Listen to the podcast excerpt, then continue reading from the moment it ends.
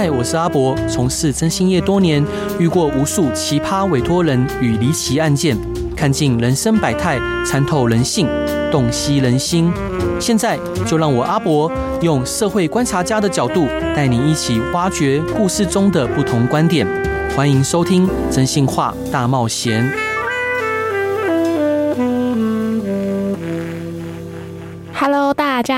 欢迎来到征信话大冒险。每周一到周五晚上的十一点到十二点，欢迎大家一起来收听哟。让我们用音乐、用故事、用好玩的案例来陪伴你。我是今天的代班主持人 CC，是不是很久没听到我的声音啦？好像有点尴尬，不过没关系。今天我们要访问的一位特别来宾，是一位台湾的公民。由于时局的变化，他逐渐意识到，如果中共统治台湾或爆发更严重的战争，家人、财产、事业都会面临毁灭性的风险。这些威胁都是非常现实的，所以他开始投入公共议题的写作，向多位专家寻求意见，整合自己的思考历程，将这些思考汇集。成这本书由商周出版的《我们如何守住台湾》，今天我们一起来讨论他撰写这本书的初衷跟想法。让我们一起热烈欢迎谢宇程老师，嗨嗨！谢谢你好，各位听众朋友，大家好。Hello，嗨可以跟我们就是聊聊，就是为什么会想要写这本书？这本书其实，嗯。就是偏厚，老实说，相当厚，呃，十八万字啊！我的这个呃编辑这个非常的焦虑，真的真的偏厚，是一本厚厚的书。所以刚刚就是想要了解老师大概是为什么会想要写这本书呢？嗯，我们都住在台湾嘛，对对啊，我们如果发生什么事情，那就是我们在受害啊，对，就是我。只会觉得说，哎，怎么别人没有像，怎么怎么没有没有有那么多的焦虑，或者说，呃，应该说我们现在每天啊都是有可能发生，或者说或者说这件事情一直是我们悬在头顶上的危险，嗯，那到底多危险？到底什么时候会发生？以及如果发生的话，我们该做什么？以及怎么样减少它的发生？或者说减少发生的时候，我们家人或者我们的本身遭遭受的灾害，那本来就是一个我们可能每天都会自己问一下的问题吧。嗯，哦，看到现在可能三不五时就会有新闻啊，这个中共的军机又又演习又绕一下，又在台湾绕一下啦。对啊，那呃，如果再说的更具体一点的话啊，就是我是一个爸爸。啊，我的小孩三岁，嗯，那每天照顾他，那也也包括要做做各种的规划嘛，对，呃，这个未来要上什么小学啊，嗯，那他到底什么时候要学英文？那就涉及。他什么时候？他要不要在国外读大学？嗯啊，或者是什么时候要出国，或要不要出国？他未来要在哪里就业？嗯，那这个就跟台湾是不是能长期安全有很大的关系啊？对，对不对？对，那我相信我们很多的听众朋友也都有存款呐，对，也都有资产呐，哈，我们要投资哪里？投资台股吗？啊，还是投资美股呢？哈，要用台台币来储存，还是用美金来储存？嗯，那这就跟台湾是不是长期能够安全是完全有关系的。那你什么原因让你突然意识到这个问题啊？我觉得从我们懂事以来就没有不意识这个问题啊，只是只是就说中共啊对岸对台湾的这个威胁啊。那在比如说在十十几年前，我比如大学毕业的时候呃，二十年下是大学毕业的时候，这确实不太是个问题啊。我都觉得那时候大家都觉得中共会越来越。可能大家都觉得中共会越来越民主，嗯，会越来越 peace，越来越自 自由，像是对对，像是台湾或者像是走向日本啊之类的。但是大概就是在二零一七一八年嘛，嗯，然后开始意识到，嗯，就是其实中共中国那边有很多的改变，嗯，对。然后我也略微知道。他们开始有这些改变，然后再加上我的呃，不管我的事业的进程，嗯，在二零一七八年开始有一些呃，有人提到一些机会，要不要去投资？不管是说呃，在大陆发展啊，或者说有一些呃服务能够跟大陆那边有所合作和服务对这个对岸中国那边的客户什么的。那我那时候突然想到说，哎呀，哎，到这个到这个抉择啊，但是我其实没有任何的，我没有太多的资讯或者对。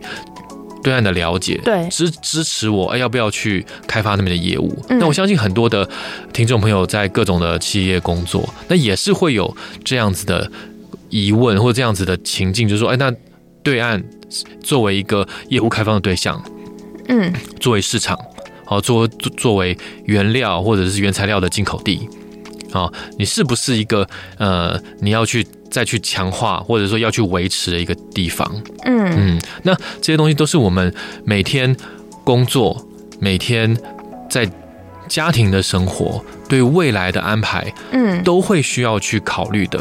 就是说，到底台湾是不是安全？是不是长久安全？十年、二十年后是不是都继续安全？那。我们在台在台湾买房，对不对？哈，这个都是非常每天都会遇到每天的问题啊。那如就是如果这个不安全，如果不安全，五年以后不安全，你现在做的就不一样。嗯，两年以后会爆发战争，你现在做的就不一样。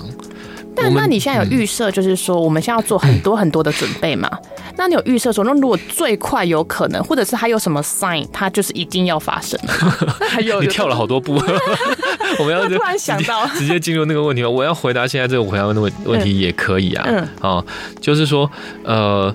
我们您刚刚说到，其实您刚刚在跟我们聊天的时候有提到嘛，哈，就是说这个中共会不会啊很快的发生，就是说立刻啊，今天下午 我们讲了，等一下吃完午餐我要出动 了，就就打了，对，这个就是不可能，不可能，对，就是绝对不可能，斩钉截铁就不可能，zero possibility，对，第一是说呢，哈，呃，中。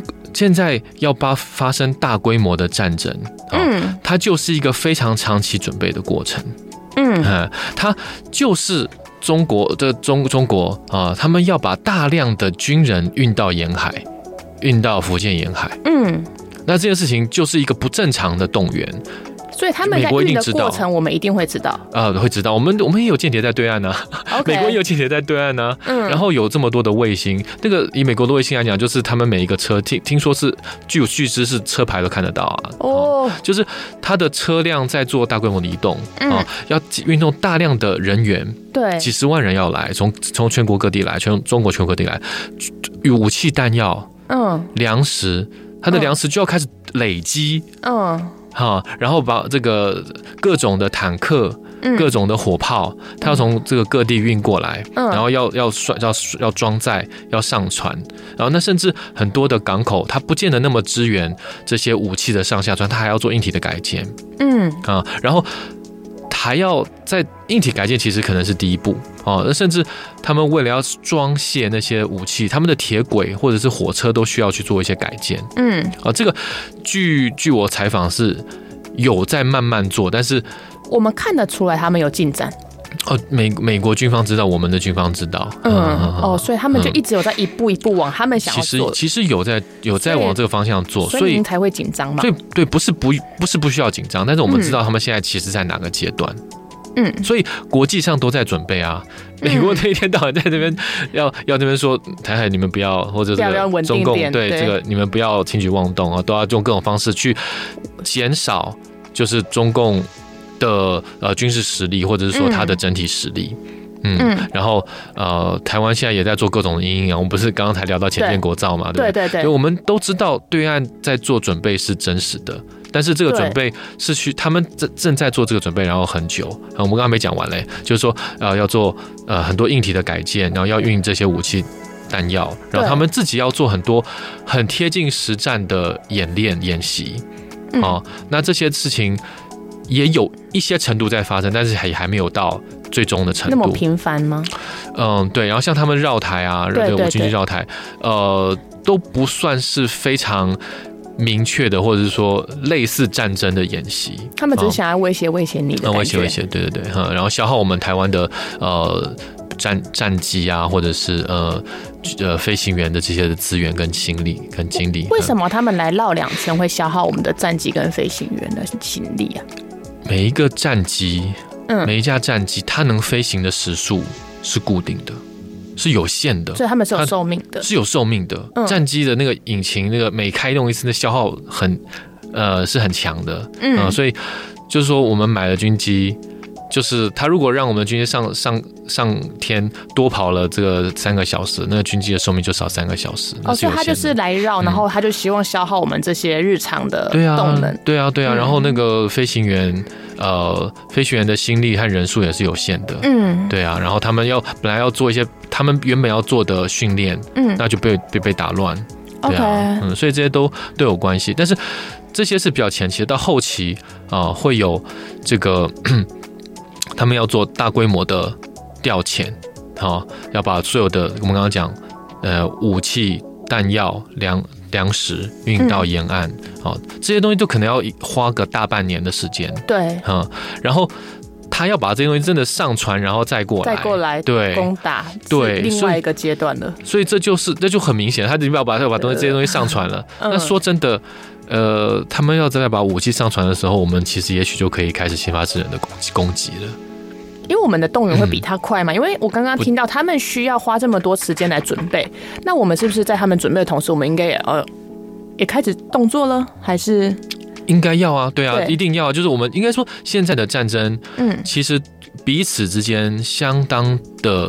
尤其是军方啊，美国的军方、台湾的军方，如果我们的呃资源共享啊、资讯共享是比较密切的话，其实还算就是相对透明的。嗯，比起二战的时候透明很多。我们大致上知道对岸在做什么，我们的军方大致上知道对岸在做什么。嗯，所以，所以，所以我们刚刚说会不会？都没有预兆，都不知道，然后都没有警觉，然后对岸先下午突然突然突现在台湾的这个对嘉义沿海，然后就开始登陆，不可能，这可能性是零，就是零。嗯，那你会自从大概半年前就开始听到有很多的开始风声鹤唳，然后美国开始警告，然后甚至在真正对岸很危险要打来的期前的，譬如两三个礼拜，一定会一定会撤侨。哦。美日欧一定会撤侨，OK，对，那那个就会很明显，那就是对于这些国家，他们的政府已经判断，呃，中共已经准备好了，那个警讯你就要先走了，要打和不打就在他一念之间。那他有可能准备好不打吗？当然可能啊，当然可能啊，你准备好求婚也可以不求啊，你你你准备好，你准备好东西的，那他东西都已经。ready 了，那他就直接撤掉，他没差，他只是觉得说，我就是做好玩的，他不会。当然可以啊，就是说，但是他有他的政治代价，就是说，哎，我原本做这些准备，然后哎，因为什么样的对岸准台湾准备的很好，美国开始护卫台湾，所以他摸鼻子灰溜溜的就撤了。当然。也有可以发生啊，但是说他只要觉得，如果我真打下去，我原本预计可以赢的，但是因为一些事情让我觉得，哎，我不会赢了。嗯，那我现在砸下去，我输了，我代价更大。那我不如，哎呀，灰溜溜的说一下，那个，当然或或许也许啊，威胁一下，或者是我要夺个金嘛。对，然后然后他他撤回去，那他对他的损失可能小一点。OK，能理解。对，所以战争是一个我们。对这件事情，我也不，我也我完全不是专家，嗯、我是把这个呃专家的意见，这是我的职业哈，嗯。嗯、把专家的意见转化整理成为大众读者呃可以最容易接受的形式，可以阅读的形式，呃，以及回答我们最关键的问题。啊、呃，就是说我们对我们来讲。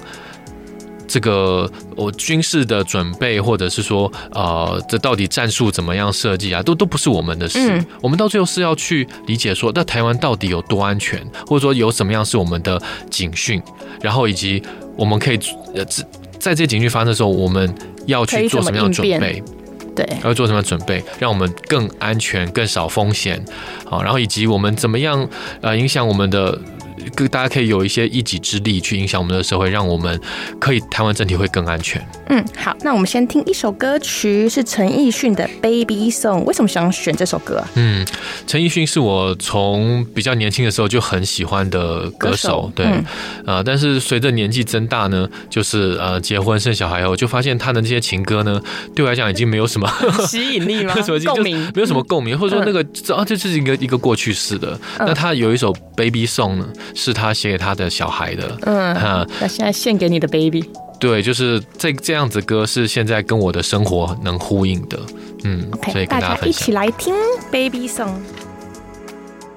欢迎回到飞碟电台，收听由我 CC 代班主持的《真心话大冒险》，让我们来热烈欢迎热爱台湾、热爱家人的谢宇辰老师。嗨海，老师！嗨，大家好。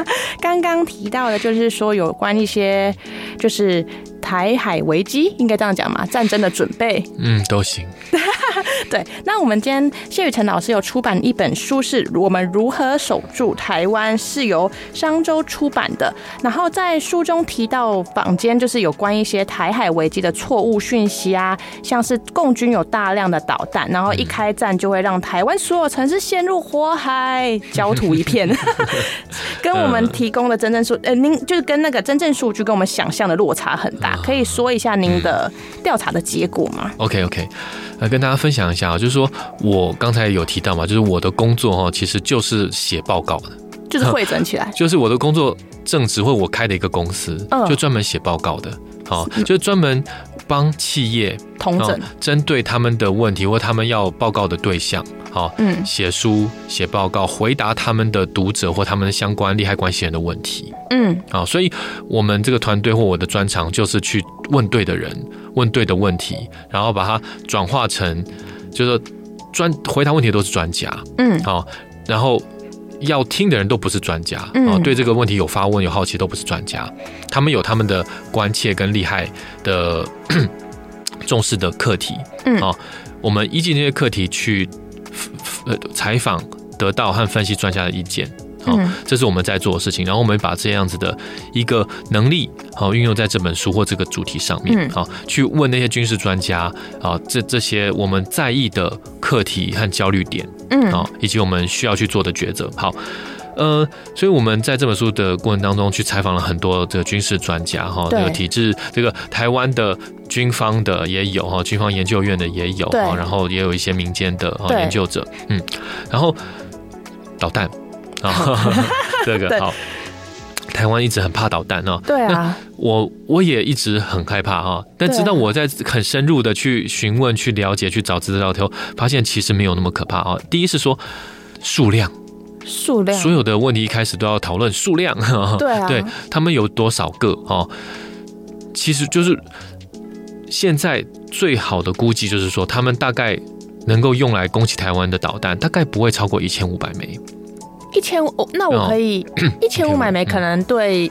一般就像我这种小白来讲，没有什么概念，不知道它对对啊，它多大？它范围多大？它一枚可以打一个机场，还是一枚可以？对对对，我们被两个事情误导了。我们我们被九一一误导了，嗯，我们被核弹爆炸的那个蕈状云误导了。对，真正的一颗导弹哦，其实离这个威力差很多。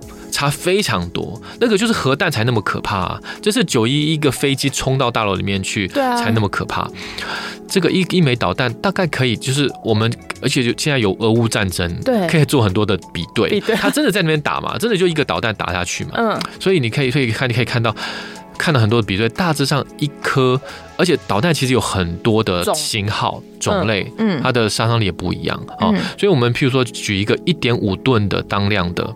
好的，一点五吨的炸药的导弹的话，哈，那它大概你可以想象一个四层楼的公寓，嗯，啊，四层楼的公寓，它可以让那个公寓整体它不会打垮，它会把那个公寓摧毁，你知道吗？嗯，比如它它可能会射进其中，譬如说三楼。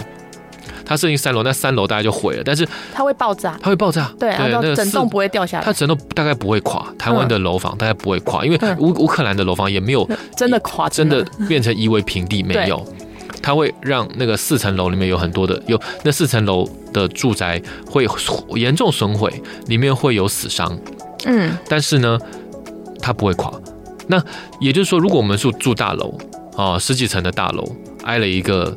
导弹，好，那可能会有三到四层，那三到四户受到严重的损害，但那个大楼不会垮。OK，所以没有想象中的，就是我一颗，然后整个会爆炸，就是整个水库都坏掉，不可能，不会，不可能，不会，这就是炸药就是这样。嗯，然后呃，我们刚刚说他要打台湾的导弹呢，哈，是一千五百颗。嗯，好，那这一千五百颗，他难道都用来打？因为我们要讨论我们有多安全或多危险嘛，哈。对。他都拿来打民宅的话，那他打仗就不用打了，你知道吗？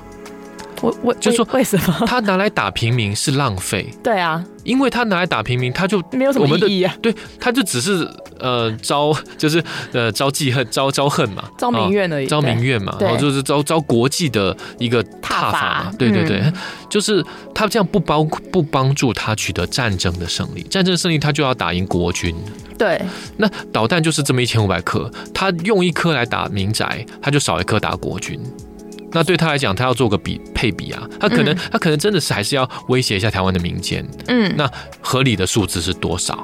哦，OK，那对啊，那我在书里面是估，譬如说拿出一百颗啦。呃，我也觉得可能五十到一百，因为太多也浪费。对，太多是浪费。他导弹是要打，譬如说台湾的呃，在机场跑道啦，打台台湾的。对，但是也有人算过，其实机场跑道也不是那么容易被损毁，而且台湾的呃这个高速公路都可以都可以起降飞机嘛。哦，很多的高速公路可以起降飞机，对啊、呃，所以然后他要炸总统府嘛，maybe maybe 啊，他要炸国国防部啊，那所以好一百个炸民间哈，那一那然后我们说一个他如果炸到呃一个四层楼的楼房或者炸到民宅哦，那我是有估计说他的呃假设造成三十人死亡，一百人轻重伤，这是很高的高估，这高估当然高估啊，那个你一般的民宅里面你。炸个四层楼，有三十个人可以死吗？有一百的人轻重伤吗？你这个四层楼房住住几个人？可是他有，如果我们抓五十颗，你看这样五，我说我说一每一颗造成三十人死亡哦，每一颗啊那就有点太多了。对啊，对啊，那就太多了，我这是严重的高估嘛，对对不对哈？那所以说，而且就是说他打来，我们也不是让他炸呀，哦，对，他一百颗要打过来哦。第一是说，其实啦，不是导弹它生产了，它就能发射。嗯哎，这句话什么意思？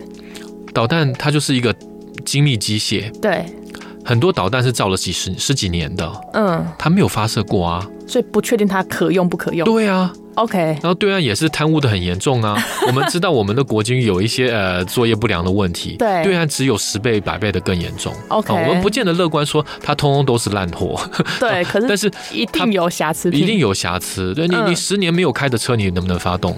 你没有把握的。了解，车的性构造跟性能还比导弹简单。嗯，它是个很精密的东西。而且，对它，它，它能发射，能不能过海峡？能过海峡，能不能打到呃住宅区？他们要的目标还是就打到山区了？你不知道。OK，他们也不知道，他们也不知道，连习近平都不知道。习近平前前一阵子把把火箭军就是他们的呃导弹的呃高层这个清洗了一遍，就是他就就就是他发现哇里面动很大哎，里面贪污很严重，水很深。对啊，我给你们钱去造导弹，以后有一天那个光，他们所谓的光复台湾，呃，中华民族伟大复兴，但是你们都拿去中饱私囊了。对，对，他的他的伟大复兴梦有有有点 动摇，嗯，所以很生气啊。所以这件事情是真的都有这些不可确定性都是存在，对他们来讲都是这样，一定啊。所以打一百枚导弹发射出去，啊。有几颗能够跑到我们台湾的上空，这是个问题。然后台湾我们也有防空导弹呢，嗯，我们也有拦截导弹的导弹呢。可是那以反方向来讲，嗯、那台湾有没有可能其实这些东西也都是有瑕疵的？因为我相信台湾数量应该比他们少一点，还是差不多。呃、我们的我们的我们有很多的呃，是美国。从美国买的，对，飞毛这个不是爱国者，对，爱国者这个是每天到晚在试验试发的，现在在在乌克兰就每天在试验试发呀，嗯，所以美国卖给我们的东西是经过测试的，嗯，okay，是每天在实战测试的，而且在他每天都在生产，他就还在消耗，美国就在消耗武器。啊，这是这倒是也是真的啊，所以所以那我们有没有瑕疵品也是会有，所以我们有时候是他的策略会可能会是两颗打一颗。哦，两颗防空导弹打一颗，好，所以这也是一个消耗。Anyway，所以对岸用一百颗导弹来打，好，台湾的民的的居民区，假设我们五十颗落到地面，嗯，啊，那我这个满打满算的高估，就是就是乘以三十人死亡加乘以一百人轻重伤，嗯，然后乘以五十，那就是大家都自笔算一下啊，就是我没有减少，就是一千五百人死亡，嗯，哦。五千人轻重伤，这是高估的高度的高估。对，最高的可能也不会超过，不太可能超过。那这个数字到底是多糟糕呢？哈，我就拿一个来比对，就是说，二零二一年，嗯，台湾的车祸死亡的人数跟事故受伤数，嗯，最贴近的。我们每天过马路，每天开车，你不怕吧？对对呀，哦，每年你要不要？我猜吗？你要猜啊！我们台湾每年车祸死亡人数多少？三万吧。肯定那么惨呢？太多了。车祸死亡人数就是真的啊，那个丧命的快三千，两千九吗？每年每年哦，台湾哪有每年三万人在车祸死亡啦？那可怕，好，没有多危险！一一这个三两三千个人，三千个，快三千了，两千九百多。嗯，那那以死亡人数来讲，是我们刚估计值的两倍啊。对啊，刚刚是一千五。对啊，哦，那以伤亡，那以受伤来讲，那你猜一下，台湾因车祸事故受伤的人数？不敢再讲，是哪 人？勇敢，我不要，被笑了，被笑了，三万个，四十七万，这么多，这么多受伤的反而这么多，因为因为。台湾的医疗不错啊，台湾的医疗资源又密集，对啊，送医急救很快。而且台湾很多的地区，除非你在高速公路上，车也开不快，嗯，所以很多受伤，四十七万个人受伤，对啊，也比那我们刚刚讲导弹满打满算五千人轻重伤，对，那你开车不怕？你你就我们开车不怕，我们那个呃呃每天在过马路不怕的话。那那这个就没什么好怕的，也不是不没什么好怕的啦，不能这样讲啊，是说不是不没不是没什么好怕，是说就是相比之下好像没那么严重。这件事情的伤害的程度大概是这个量级，嗯，那那。我们如果发生了，哦，就对岸对岸可能用导弹攻击台湾这件事情，对我们产生的威胁是多大？嗯，哦，你可以有一个心理估计。那我也不会说你觉得很害怕就不也不该，或你觉得不值害怕不应该，不是，而是就是我们试算了，它可能造成的伤害就是这样。我们有一个比较，然后这个比较就差不多就是。跟车祸比，其实好像车祸还容易了一些，所以当然更容易。对，大家小心开车。今天下雨天，大家小心开车。对对对对对。好啊，嗯、那如果你觉得说，老师觉得说，如果我们要守住台湾，嗯、那绝对不可以破防的关键环节会是什么啊？哦，好，这就是我在书里面很重要的一个即将在讨论的事情哈。嗯，嗯，第一个就是说，我们刚刚讲，对岸要攻击台湾的攻击台湾的手段无限。无骚扰台湾、攻击台湾手段无限多种，嗯，但是要占领台湾的手段绕不开的一种，就是要渡海，嗯，他必定要渡海。我们刚刚有略微讲到，他一定要坐船来，他一定要坐船来，嗯，然后要有呃几几数十万的、上十万的哈，嗯，的军人要呃坐在呃船舰里面，哈，不管是两栖登陆舰哈，还是这个运输舰，还是滚装船。他们要渡海，嗯，好，所以第一个我们要守住这个他们渡海的这个环节，嗯，那他们不能来吗？怎么就不能来？就就守住 渡海的环节。就我刚我刚刚说不可以破防的环节，我就说这个不能破防环节。第一个就是渡海的时候，我们要能精准打击。OK。对啊，就是说，甚至是他在上上船的上岸的，他们在登船的时候，登船的时候，我们就可以打了。对对，那我们是有我们有很多的反舰导弹就在做这件事的，嗯，打专门打船的。OK 啊，然后台湾以及我们跟美国啊有这些军事合作，呃，军事情报的资讯的合作，我们是应是可以很明确的知道。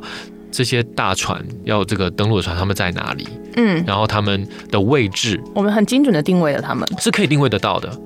对啊，OK。所以，所以这个这一个环节，我们有很大的胜算，我们有很高的优势，是他们要来打我们。对，然后我们只要能精准判断他们在哪里，他们的船都在港口啊，对，然后这个船就是精准击落，而且我们现在都知道那些船是哪些船，我们可以随随时的监控那七八十艘可能用来运输。武器、弹药、人员的船，嗯、我们可以随时看着他们。对啊，我们可以随时看着他们。就是我们是指军方哦，okay、就是监控他们在哪里。因为那个船，那个这些船不是我们家的脚踏车。对啊，我想说，不是我们家的文具车。他们他们也知道我们知道，他们也知道我们知道，他们也知道我们知道。这些船这样吗？那这样的话，不就我们胜算真的非常大？我们胜算没有很小啊，但是我们有我们有一些的事情，可能让我们无法达到。这些事情，我们书里面有提。我们在某些情情况下，我们会很难攻击他的渡海船舰。比如说，我们的雷达站，我们台湾最重要的雷达站被他们摧毁了。哦，那就变成我们又瞎了。OK，理解。对，然后那我们的雷达站如果摧毁了，那我们就需要跟美国哦，那个跟这个欧盟或者是跟日本有很很快速的和很完善的这个资讯的对接，对，呃，资讯的接接轨，对，哦，他们看到了，我们就看得到，然后我们就赶快接，那我们就没有问题。对，所以，所以我们很大的一个前提，也就是说，我们跟我们的盟友要有很深的。军事的合作、嗯、交流、武器的呃，或者这个整个情报体系的对接，嗯，好，那我们先休息一下，来听一首歌，是 Peasant 的十月吗？是是是，为什么会是这首歌呢？Peasant 呢，哈，是我的从小的朋友和邻居，然后呢，对，他是一个，他不是歌星，嗯，他真正是因为他的感动而创作，他其实是演绎。这个产业的幕后人员，对，他不是歌星，那他就是真的因为音乐的爱，然后以及他在生活当中有感触，他写歌，他录，他把它录起来，他出唱片，不是为了当歌星，而是为了他的纪念他的生活。对，那这个这首十月呢，哦，就是他。纪念或他感感谢他的太太，嗯，十月怀胎的这个辛苦的过程，嗯，然后对他太太的呃一个感谢，以及对他们的新生的孩子的一个一个心声，OK，嗯，然后我作为一个爸爸，然后呃我也有小孩，这前几年出生，所以跟他有很很深的共鸣吧，OK，好，介绍给大家。听这首歌。欢迎回到真心话大冒险。今天是由我 CC 代班主持的，每周一到周五晚上的十一点到十二点，博哥或我都会在这里来跟大家聊聊征信社跟一些名人专访的大小事。今天让我们热烈欢迎深思熟虑、见解独到的社会观察家谢宇程谢老师，安安。Hello，刚刚我们在聊，就是如果。战争就是不能破防的环节，嗯，然后刚刚在聊就是说海嘛，嗯嗯，我们就是必须把海控制住，然后让他们不能摧毁我们的 眼睛。你的总结很很独到啊，对，让他们过不来，然后让他们过不来，我们不能看不到，简单就是这样。那他如果过来了嘞？对啊，那过来的话就是说，如果有竟然有少数啊，他。偷偷来了，他不可能偷偷来，就是我们竟然打不打不到，打不到很漏气啊！我只能这么说。真的吗？以我们的反舰导弹的数量，然后以及我们呃，就是我们会这样措施一直没有打到，让他，而且而且他从对岸开出发要往不不不算他在那边这个军备上船的时间哦。嗯。哦，那可能就要个好几天要把东西上传。我们都知道他要来打我们，他上满，他把武器弹药装满了，就要过来打我们了。我们还不打他，就是脑残呢。那他开始开过来要花多久？要花六到十二个小时，对，就是它的全速，然后我们的海峡就这么宽嘛，对，除一除就知道了，十五到十二小时，然后十五到十二小时，那我们就是在这，我们就是有导弹可以往那打打打。那其实一个导弹要飞多久吗？会导弹打就是飞过去五五到十分钟，五到十分钟到了，呃，类似这样子，呵，就是导弹是很快的东西，很快是是是比飞机快的。那如果我一颗打不到，我两颗打也没差，对啊，你打不到，你再打一通啊，那这，这个是一个，而且你知道。你没打到啊？对啊，这个很明显。对啊，所以你有你就是五到就就有六到十二个小时，你在就是打那个像像线上游戏那样，就是哎，我那有一个目标，我哎打打一发，又打，哎没没打到，再一发，你五到十分钟打没有办法把六到七七十八呃七七八十艘，假设七八十艘的舰船，大部分能够摧毁在海上。我觉得这就是这就是我在说的这本书在说的，就是说。呃，有可有没有可能？有可能，前提是我们非常摆烂，我们的训练摆烂，嗯，我们的武器摆烂，我们的武器维护摆烂，我们的资讯系统摆烂，嗯，啊、呃，我们的呃这这个操作的培培养摆烂，有没有可能发生？有可能。发生，那就是很很夸张的摆烂，但是会不会发生？会发生啊，嗯，有可能发生，所以这就是我后出最后会讲到，就是说我们是要监督，要去督促。我们的呃政府不能摆烂，我们的国军这个要，我们的政府要去积极的去帮助国军在做不管是武器的训练上的进步哦。嗯。那当然，另外也是说，其实这也是魔高一呃，道高一尺，道高一尺，魔高一丈，或魔高一尺啊之类的。对，就是说我们有很多的防范的措施，还或者我们有很多反击的措施，我们很多保自自我防卫的措施。嗯，对岸也知道。对，所以对岸也知道要怎么打击我们的这些防御措施。对，那所以其实如果我们有一些防御措施，我们刚刚讲，我们想那个，譬如说雷达站，对，我们跟美国会有一些呃海海海上的缆绳啊去做这些资讯的呃接轨的话，嗯，他也可能会去摧毁他们。所以这就是一个。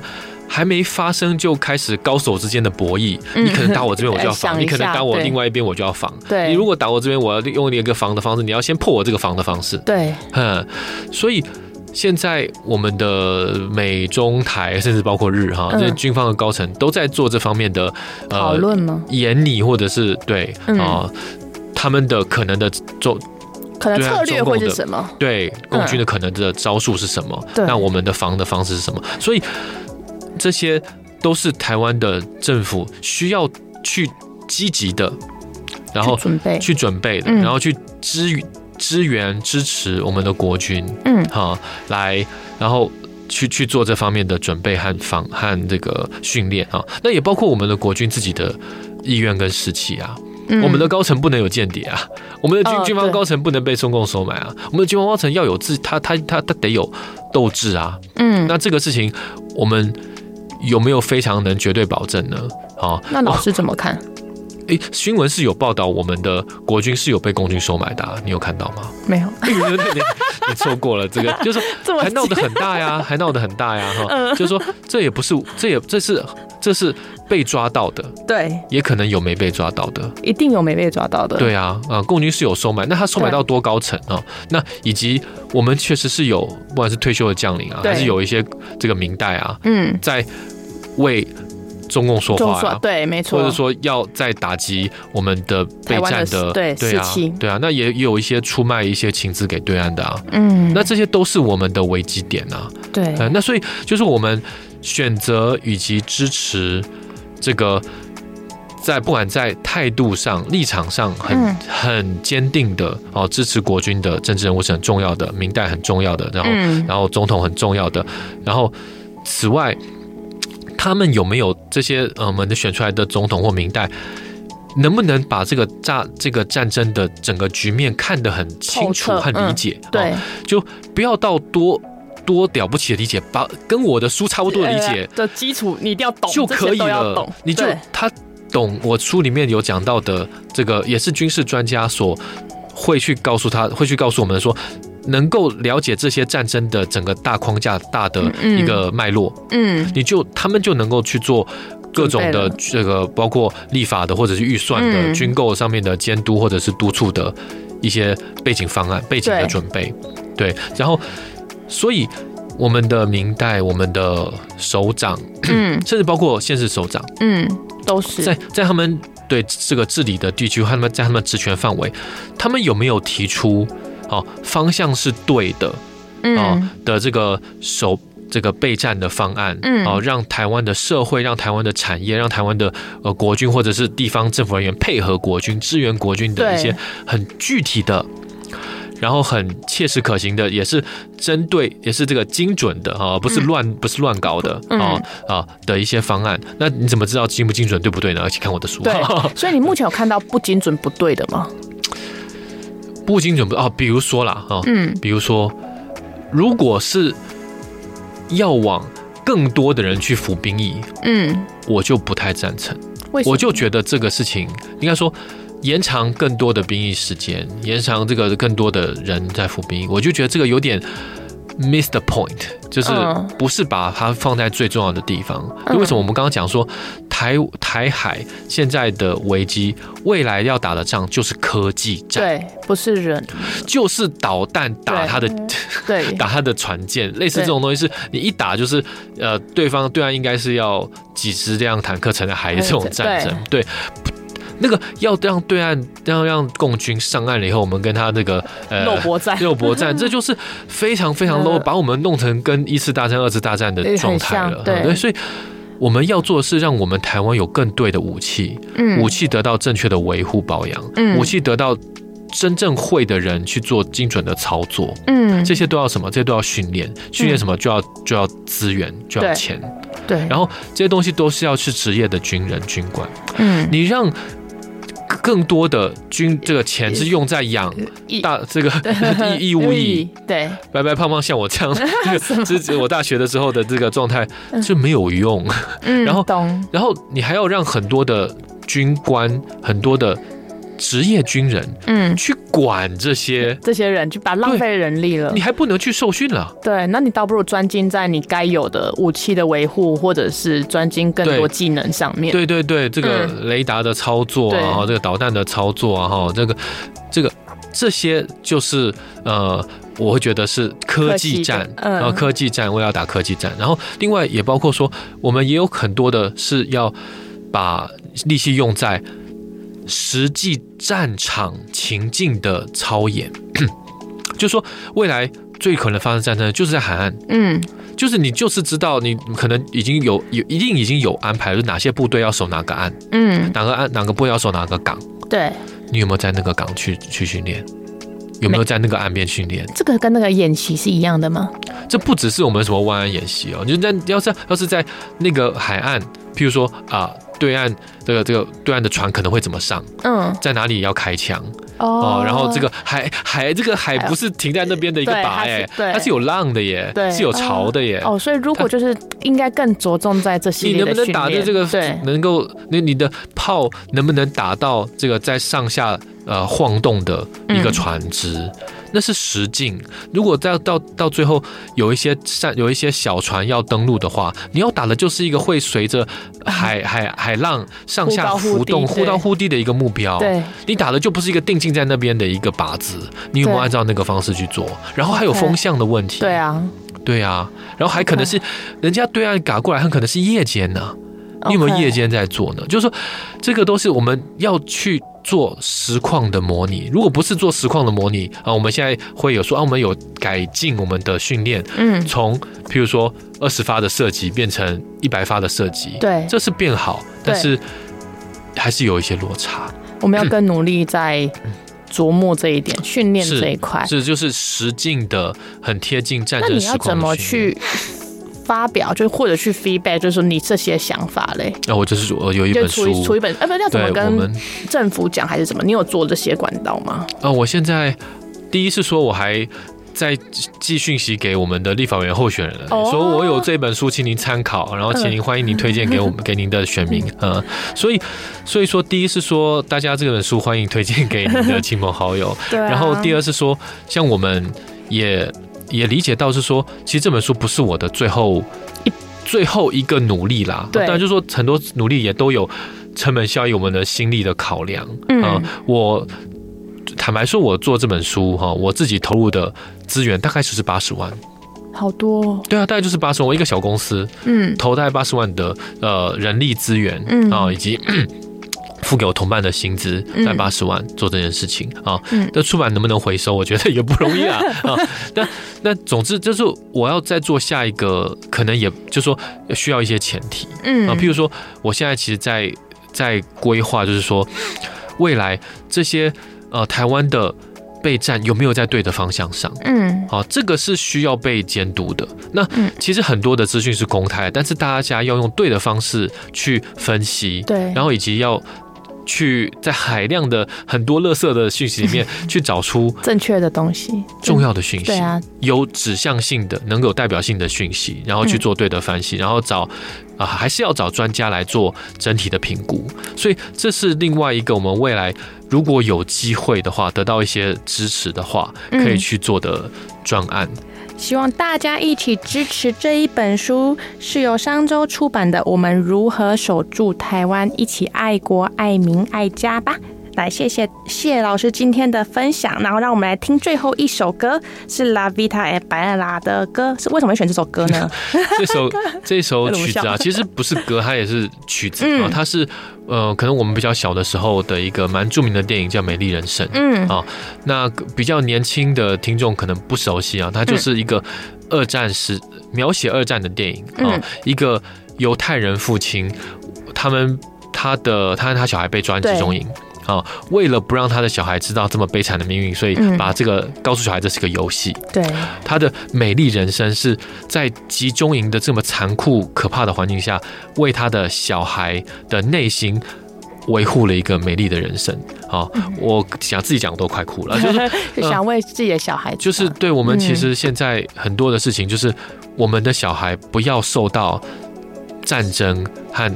这么残酷的危害，对对，但但我们现在其实我们的局势是比我们想象的还要好很多的。很多，我们一我们只要做对的事情，嗯，我们让我们的政府做对的事情，我们的政治人物、民意代表做对的事情，我们就能够维护下去。嗯，好，谢谢老师今天的分享，让我们来听最后一首歌曲。谢谢。嗯。